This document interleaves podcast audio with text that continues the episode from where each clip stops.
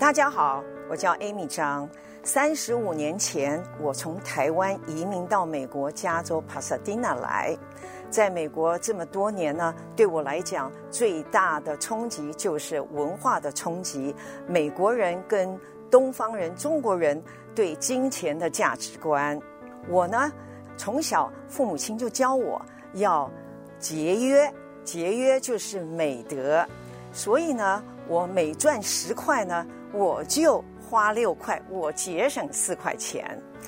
当我的老公美国人他跟我求婚的时候，我想，哎呀，发了，他是高级的航天航太的工程师，那我等于是捡到一个会生金鸡蛋的公鸡，我嫁给他了。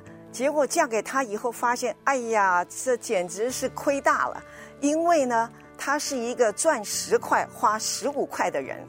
他不但没有房地产，而且还一大堆的债，所以呢，我就跟他讲，我说：“哎，我们应该要每个月存一点钱，当做买房的基金。”他很生气，他说：“为什么要买房？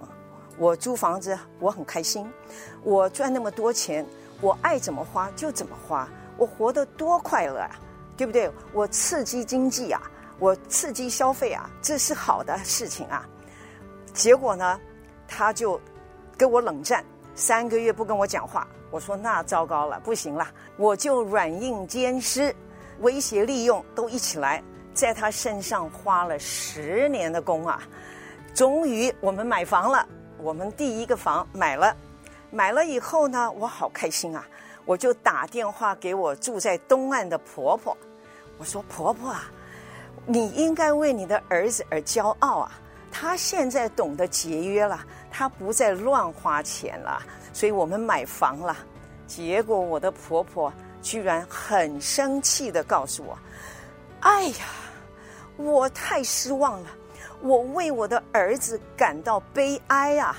花钱是我们最大的快乐，是我们最大的享受，你把他的这个享受的权利都剥夺了。”我简直是真的天打雷劈，我很错愕，可是呢，也给我一个教训，就是说呢，西方人呢享受人生，花钱也没有错，东方人的节约也没有错，只是呢，我们一定要 moderation，就是呢，你可以花钱享受，给你带来快乐，但是呢。